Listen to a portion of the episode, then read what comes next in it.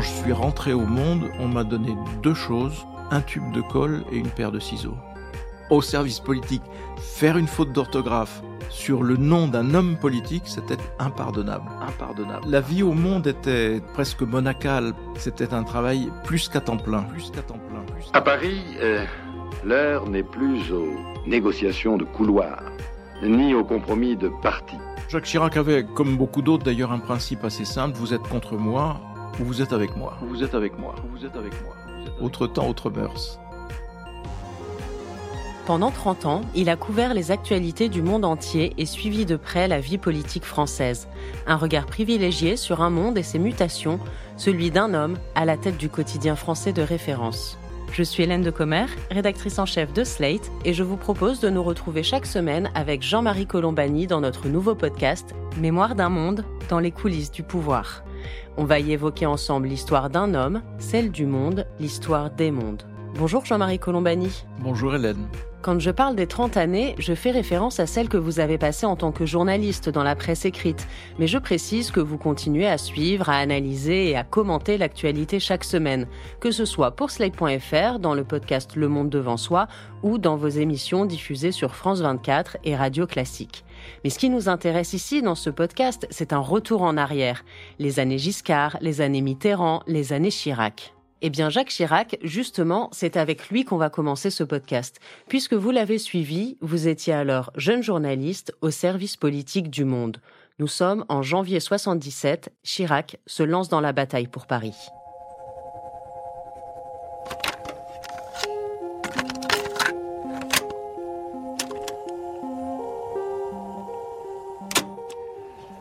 À Paris, euh, l'heure n'est plus au négociations de couloir, ni au compromis de parti.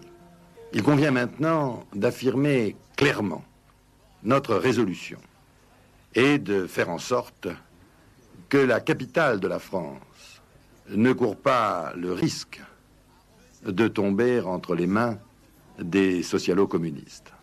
En conséquence, et fidèle à l'engagement que j'ai pris de combattre partout euh, les dangers euh, du collectivisme, j'ai décidé de me présenter à Paris.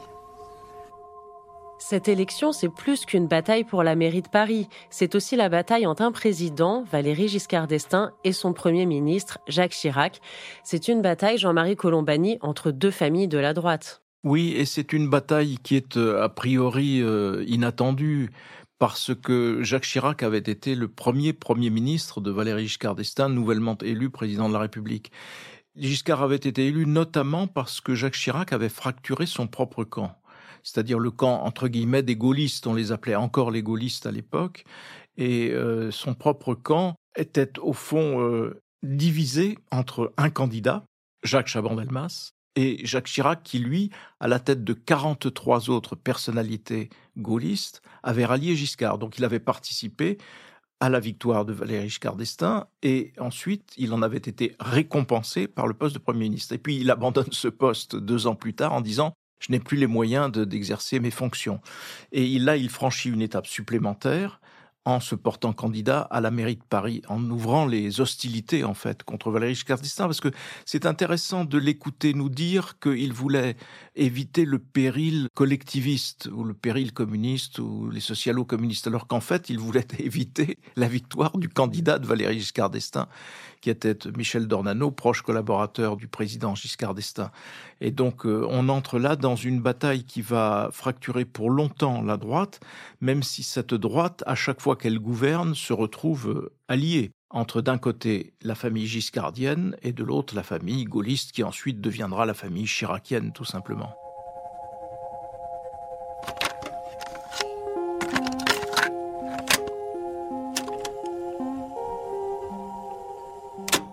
À 10h ce matin, Jacques Chirac s'est installé dans le fauteuil laissé vacant par le dernier maire de ce nom, Jules Ferry. C'était en 1871. Entre-temps, il est vrai, il y avait eu beaucoup de présidents du conseil municipal. Le dernier en date est mort il y a un mois et demi. C'était Bernard Lafay, à qui Jacques Chirac a rendu hommage. L'élection.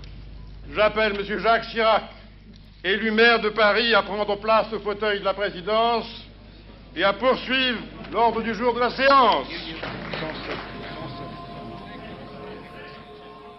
C'est donc bien Jacques Chirac qui l'emporte et cette victoire a été un séisme politique, Jean-Marie. Oui, c'est un séisme parce que d'abord Giscard avait mis toutes ses forces dans son candidat, Michel Dornano. Le statut de Paris qui permet l'élection de Jacques Chirac à la mairie de Paris avait été une des premières réformes de Valéry Giscard d'Estaing, président de la République, changer le statut de Paris qui auparavant était gouverné par un préfet et qui là désormais va pouvoir se doter d'un maire élu au suffrage universel. Et donc euh, Jacques Chirac fait son OPA sur euh, la ville de Paris et gagne. Et donc euh, on voit tout de suite que installé à l'hôtel de ville, il va regarder directement vers l'Élysée et se poser en rival, puis en opposant de Valéry Giscard d'Estaing à, partir de ce bastion qui est la mairie de Paris. Qu'est-ce qui les oppose tant, ces deux hommes? C'est toujours euh, la même chose. La droite, au fond, est séparée par très peu de choses. Mais ce qui gênait les gaullistes, c'est d'avoir perdu le pouvoir. Le pouvoir était passé, disons, à une famille euh, plus libérale, plus de centre-droit, celle que voulait incarner Giscard, et eux pensaient euh, préserver l'héritage gaulliste, se réclamaient exclusivement de l'héritage gaulliste. Aujourd'hui, on les appellerait les souverainistes. Et donc Jacques Chirac s'était entouré de deux conseillers Marie-France Garot et Pierre Juillet. Les deux étaient les inspirateurs de Jacques Chirac et ils étaient sur des bases plus nationalistes qu'autre chose. Et donc, ils reprochaient à Giscard d'être très ouvert. Et Giscard, d'ailleurs, pendant son mandat, va faire progresser de façon très sensible l'Europe. Et Jacques Chirac, lui, va prendre la plume à un moment d'hospitalisation, parce qu'entre-temps, Jacques Chirac avait été victime d'un accident de voiture, et donc il euh, avait été hospitalisé à Cochin. Et de l'hôpital Cochin, il lance un appel qui est un appel contre Giscard et contre sa famille libérale, où il est question de dénoncer la voix paisible et rassurante du parti de l'étranger. Giscard qualifié comme chef du parti de l'étranger. Voilà, c'est un clivage qui est marqué d'entrée de jeu et qui structure la vie de la droite à l'époque. Et donc, euh, il ajoute à une rupture personnelle une rupture idéologique. Giscard lui-même, de plus en plus européen et faisant avancer l'Europe grâce à son couple avec le chancelier social-démocrate Helmut Schmidt, et Chirac prônant une sorte, en effet, de souverainisme dont il y aura une postérité d'ailleurs toujours dans la vie politique française. Et donc c'est sur cette base-là que s'engage la bataille. À partir de là, Jacques Chirac va construire à l'hôtel de ville un véritable bastion qui va être euh, totalement dédié à la future candidature de Jacques Chirac à l'élection présidentielle et à armer le futur candidat Chirac face au président euh, Giscard d'Estaing. Et donc pendant cette période, qui voit donc Jacques Chirac depuis l'hôtel de ville s'entourer plus qu'un maire ne devrait s'entourer. Je veux dire, il, euh, il couvre à peu près tous les secteurs de la vie publique à partir de l'hôtel de ville. Et il va mener un combat qui va se traduire au Parlement, notamment à l'Assemblée nationale, par la vie impossible que les Chiraciens vont mener contre le Premier ministre de l'époque, qui sera Raymond Barre. Et donc Raymond Barre, face à cette hostilité permanente des partisans de Jacques Chirac, utilisera en permanence ou quasi en permanence le fameux article 49.3 de la Constitution. On le comprend bien dans ce que vous dites, la mairie de Paris sert de marchepied à Jacques Chirac pour euh, la suite de sa carrière. Quel homme est-ce qu'il était à la mairie de Paris? Quel homme politique c'était? Comment est-ce qu'il se comportait? J'imagine que les mœurs politiques étaient assez différentes de celles d'aujourd'hui. Simplement, Jacques Chirac avait, comme beaucoup d'autres d'ailleurs, un principe assez simple, vous êtes contre moi, ou vous êtes avec moi. Il n'y avait pas ça, ça n'a pas tant changé. Non, ça n'a pas tant changé et il n'y a pas de, de juste milieu. Il y a, donc, euh, il fallait être enrégimenté ou alors on était privé d'informations, ainsi de suite. Dans la relation avec euh, la presse, Jacques Chirac avait au fond assez facilement une conception alimentaire du journalisme. Et donc, euh, à l'hôtel de ville, il gratifiait les journalistes qui étaient chargés de suivre l'actualité de la ville de Paris assez facilement. Mais pas seulement, au-delà. Il pouvait procurer des appartements euh, à des loyers très sympathiques, dans des quartiers excellents, euh, parce que le patrimoine immobilier de la ville de Paris à l'époque était très important. Et donc euh, moi-même, quand j'étais amené à suivre Jacques Chirac depuis l'hôtel de ville, J'ai été sollicité par tel ou tel élu notamment des compatriotes, donc des élus corses, qui venaient me dire, voilà, vous êtes jeune, vous vous installez, est-ce que vous avez besoin de ceci, de cela, d'un appartement ou non?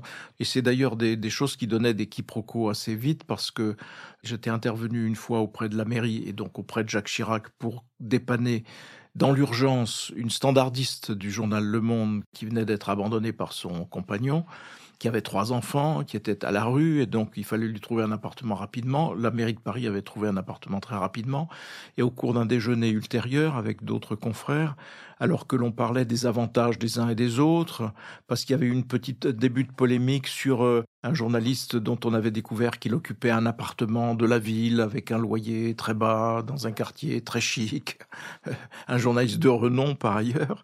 Jacques Chirac s'était tourné vers moi en disant Mais d'ailleurs, vous-même, monsieur Colombani, je lui ai dit Monsieur le maire, il y a quand même erreur sur la personne.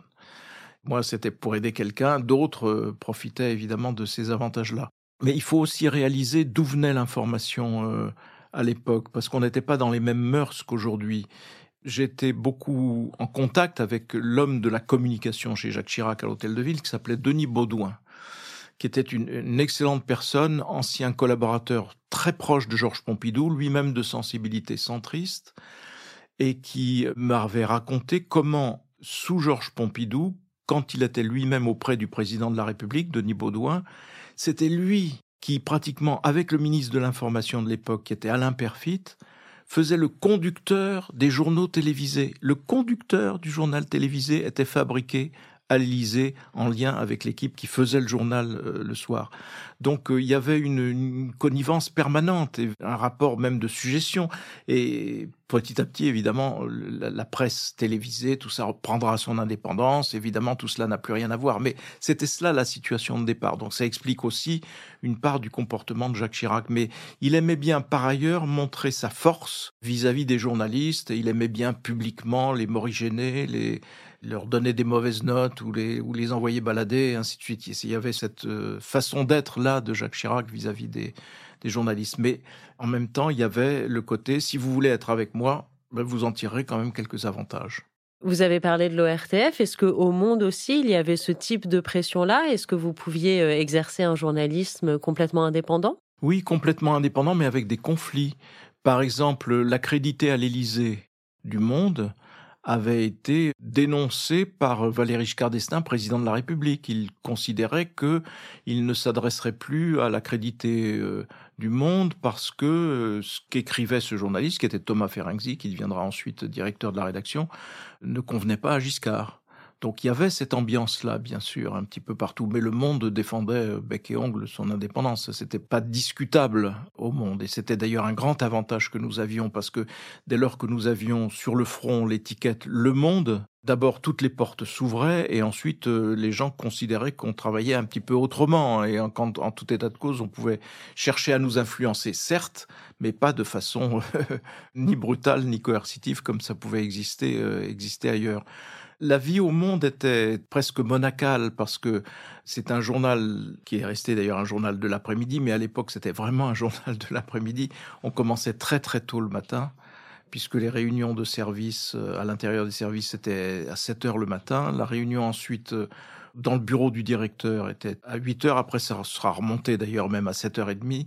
Et donc, on travaillait très tôt. On faisait nos articles le matin et le journal était édité en, début d'après-midi. Mais en début d'après-midi, on s'occupait de nos rubriques. On s'occupait de voir des gens, etc. Il y avait des événements à couvrir. Donc, on avait des amplitudes horaires qui étaient assez importantes. Entre 7 heures du matin et 19 heures, c'était monnaie courante. Et je ne passe sur les week-ends parce que les week-ends étaient euh, très occupés. Moi, j'avais été en charge de la mairie de Paris, donc, mais pour euh, rendre compte dans le journal de la bataille politique entre le maire de Paris et le président de la République, parce qu'il y avait un autre journaliste qui était chargé, lui, de la ville de Paris et des, projets de la ville, des, aménagements, des nouveautés dans la ville, ainsi de suite. C'était deux choses très différentes. Mais j'avais aussi l'extrême droite et l'extrême gauche. Donc euh, certains week-ends j'étais euh, avec Jean-Marie Le Pen, d'autres j'étais avec le PSU, d'autres avec le Parti euh, communiste, marxiste, léniniste de France, c'est-à-dire avec les maoïstes. Et donc ça ne s'arrêtait jamais. Et plus il y avait les émissions de radio qui étaient souvent le dimanche, comme aujourd'hui d'ailleurs. Donc voilà, c'était un travail plus qu'à temps plein.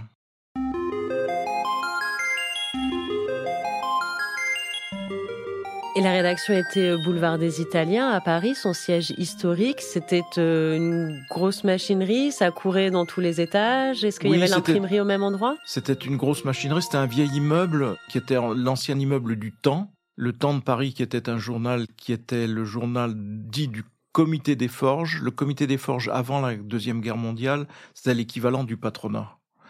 Donc le temps était très lié euh, au patronat. Et puis, euh, pour fait collaboration, il a été saisi à la Libération.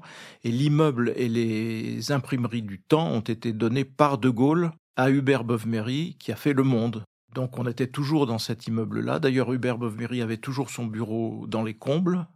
Moi, je suis rentré à l'époque de Jacques Fauvet, directeur du Monde. C'était un, immeuble qui n'était pas fait du tout pour abriter un journal. C'était des anciens appartements, ainsi de suite. Mais enfin, c'était comme ça. Et en sous-sol, les imprimeries.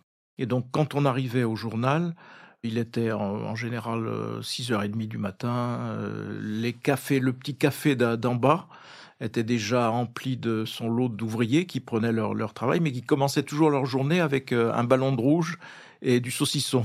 Donc on commençait très fort. Voilà, et c'était une ambiance euh, où se mêlait un petit peu tout le monde, quoi. Et puis il y avait aussi à l'intérieur du journal une catégorie qui a totalement disparu des journaux, qui étaient les garçons d'étage. Et les garçons d'étage, c'était les gars qui venaient auprès de vous prendre votre papier, une fois qu'il était visé par le chef de service, le mettaient dans des tubes ou le descendaient eux-mêmes au secrétariat euh, de rédaction. Le secrétariat de rédaction, c'est les éditeurs. Et les éditeurs ensuite transmettaient à l'imprimerie. Donc il y avait tout ce circuit-là, etc. Mais tout ça était de l'artisanat aussi, parce que moi, quand je suis rentré au monde, on m'a donné deux choses.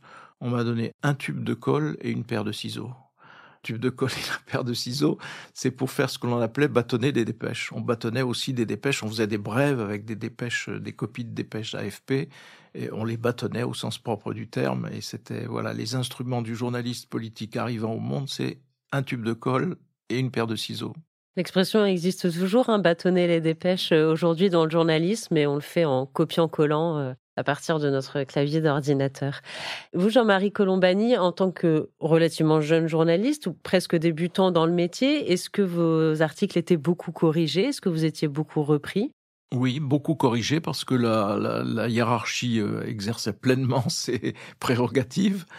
On était relu par les adjoints le plus souvent, parfois par le chef de service, mais le plus souvent par les, leurs deux adjoints, qui étaient euh, André Laurence, qui deviendra ensuite directeur du Monde, et Noël Jean Bergeroux, que dans une autre vie je nommerai à la tête du groupe du Midi Libre, et qui étaient les deux adjoints du service politique et qui étaient impitoyables. Et donc, euh, les premiers temps, ma copie revenait. Alors, la copie, c'était sur des feuilles euh, interlignées, hein, c'était et manuscrit. Donc, il fallait écrire manuscrit clairement pour qu'on puisse être relu. Il ne s'agissait pas de bâcler la copie en question et mes papiers revenaient complètement redécoupés, collés autrement, avec des passages réécrits par euh, l'adjoint et ainsi de suite. Mais c'était d'une gymnastique assez formidable parce que ça vous apprend à écrire au fond à la façon du monde.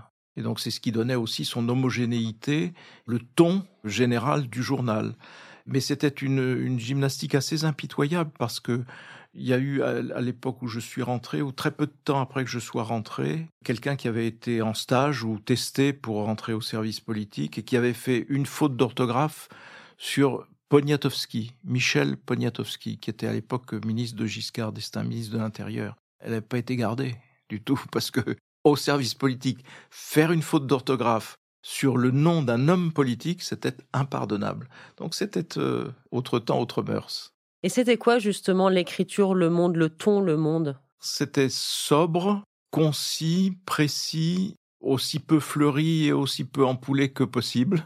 C'était une écriture qui se voulait factuelle. Alors le ton plus délié était réservé aux éditos. Mais le ton des papiers que l'on faisait était censé voilà correspondre à la forme au fond de neutralité que revendiquait le journal.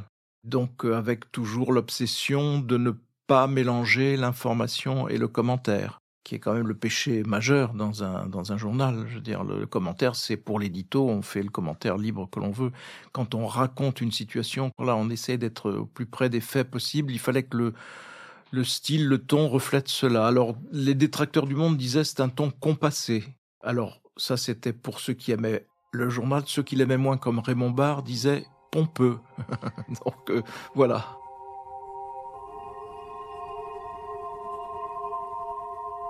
Je disais que le monde, c'était presque le début de votre carrière parce que vous avez commencé à exercer pour la toute première fois en tant que journaliste en Nouvelle-Calédonie. Comment ça se fait que vous étiez si loin de Paris, Jean-Marie Colombani? Parce que mes parents s'étaient installés en Nouvelle-Calédonie. Plus exactement, mon père avait été nommé en Nouvelle-Calédonie en 1962, c'est-à-dire au moment de l'indépendance de l'Algérie on était euh, installé là-bas et moi j'ai vécu mes années, une bonne partie de mes années lycée à Nouméa, au lycée La Pérouse, avant de pouvoir séduire la fille du proviseur qui deviendra ma femme. Après j'étais parti faire des études à Paris et j'avais qu'une envie, c'était de revenir en Nouvelle-Calédonie. Donc c'est pour cela que je me suis retrouvé à Nouméa après un parcours euh, assez parfois intéressant, parfois cocasse, mais enfin qui m'avait permis quand même de réatterrir à Nouméa au temps encore de l'ORTF. C'était encore l'ORTF. Giscard n'était pas encore élu. Et voilà, de débuter comme jeune journaliste à l'ORTF, en fait. Donc vous êtes allé pour la première fois en Nouvelle-Calédonie en 1962. Oui, en 1962, la, traversée à l'époque durait 45 jours. C'était non pas des grands paquebots, mais des cargos mixtes, c'est-à-dire qui transportaient beaucoup de marchandises et des passagers, mais pas en si grand nombre. Et la première escale de ce trajet, c'était Alger. Alger au moment de l'indépendance et au moment où les rapatriés cherchent à fuir, cherchent à rentrer sur le continent.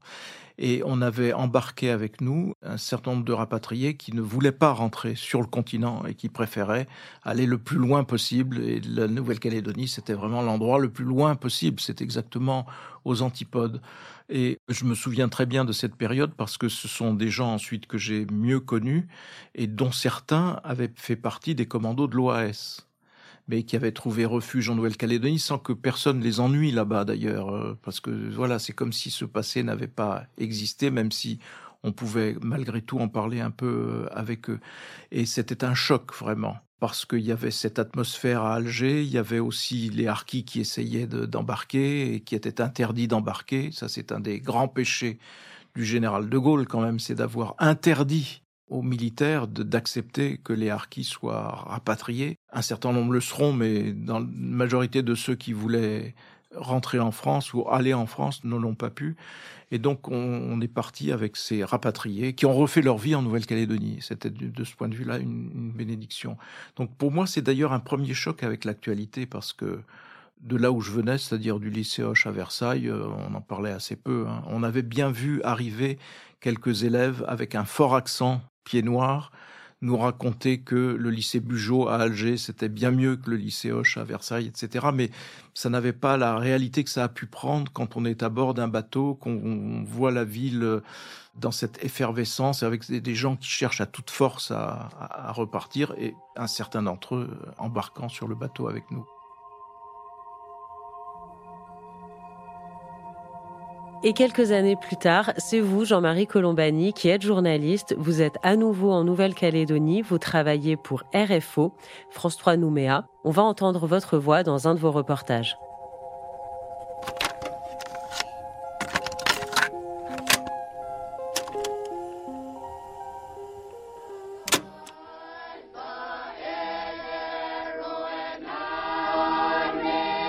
Les gens de Tiga existent nous les avons rencontrés. Cela à l'occasion du second mini-festival organisé malgré la pluie pour préparer le festival des arts mélanésiens qui se tiendra au mois de septembre. Dans l'esprit des gens de Tiga ou des habitants de Toka, selon le langage des anciens, organiser un mini-festival, cela veut dire nous existons, non pas en tant que simple objet de curiosité ou de folklore, non, nous existons en tant que société et culture mélanésienne. Comment est-ce que vous avez débuté là-bas? Comment ça s'est passé pour vous, Jean-Marie Colombani? D'abord, il y a un processus de sélection à Paris. Et ce processus de sélection était intéressant parce que moi, j'avais fait, entre autres, Sciences Po. Et à Sciences Po, j'avais comme prof Raymond Barre, Georges Vedel, euh, François Pérou, euh, René Raymond. Et pour euh, pouvoir postuler au poste de journaliste et être embauché ensuite à l'ORTF, j'étais passé devant un jury présidé par Léon Zitrone. Donc c'était un choc mais c'était en même temps amusant et intéressant. Et c'est doublement intéressant parce que dans ce jury, il y avait aussi Bernard Lausanne. Et Bernard Lausanne était le directeur de la rédaction du Monde. Donc j'avais fait sa connaissance pendant cette période de formation. Et ce qui m'a permis ensuite, une fois en Nouvelle-Calédonie, de lui proposer euh, mes services parce que le Monde n'avait personne sur place. Et donc euh, je suis devenu correspondant du Monde grâce à ce contact que j'avais pu avoir. Euh, et Bernard Lausanne m'avait dit, ben, essayons et puis on avait essayé, ça avait plutôt bien marché. Et donc euh, je me suis retrouvé et journaliste à, Nouméa pour l'ORTF puis FR3, puisque entre-temps Giscard avait fait éclater l'ORTF, et en même temps correspondant du Monde, ce qui était évidemment euh, intéressant pour moi à double titre, parce que ça me donnait aussi une ouverture sur euh, autre chose que l'actualité locale, laquelle était assez passionnante et en même temps très formatrice parce que quand on est en poste, enfin à l'époque quand on était en poste dans ces endroits, on faisait tout. On faisait une semaine le journal du matin euh, de 5h à 7h le matin, une autre semaine le journal télévisé le soir, une autre semaine du reportage, ainsi de suite. On touchait à tout littéralement, donc c'était un, un formidable terrain en même temps de continuation de la même formation, mais sans filet cette fois.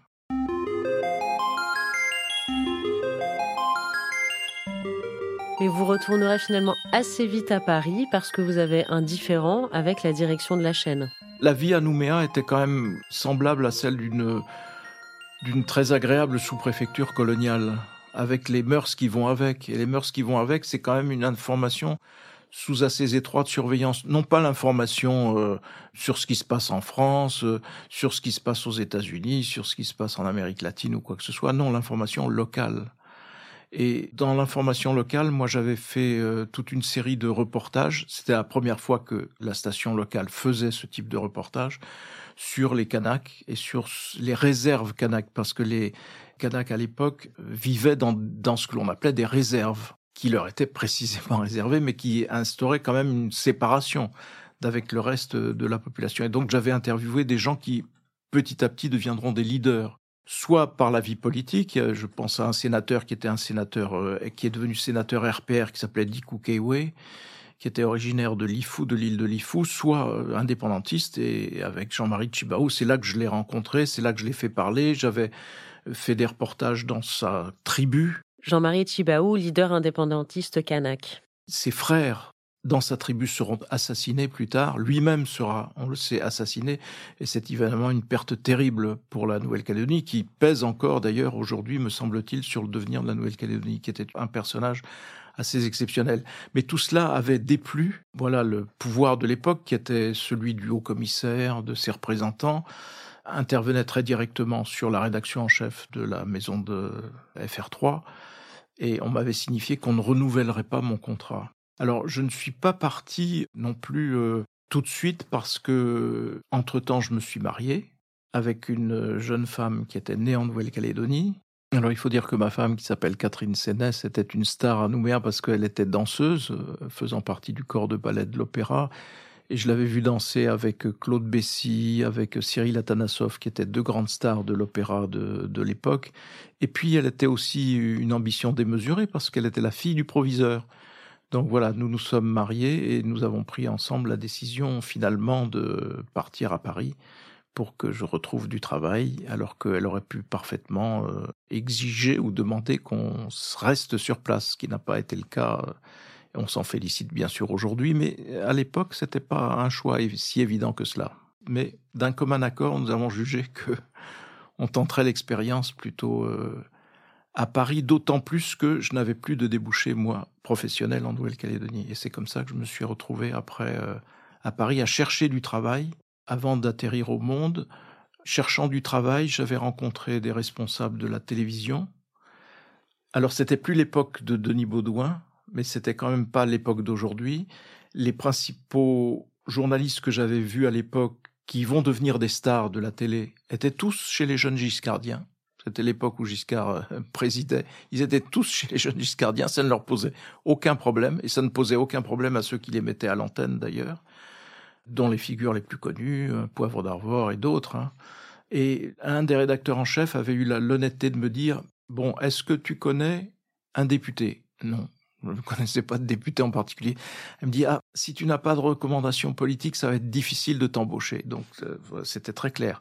En revanche, au Monde, on me demandait pas d'être de, reconnu d'un député ou d'un autre. On me demandait si je serais apte à faire du journalisme au Monde, et été embauché grâce à Jacques Chirac, mais pas par les moyens que l'on croit. Grâce à Jacques Chirac, parce que quand Jacques Chirac est élu maire de Paris, la direction du service politique du Monde dit à la direction du Monde on a besoin de quelqu'un pour couvrir ce qui va être la bataille du siècle entre Giscard et Chirac.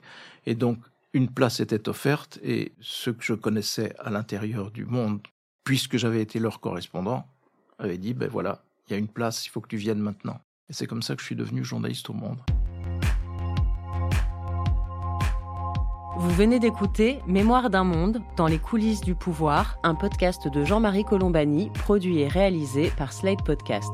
Direction éditoriale, Christophe Caron et Hélène de Commer.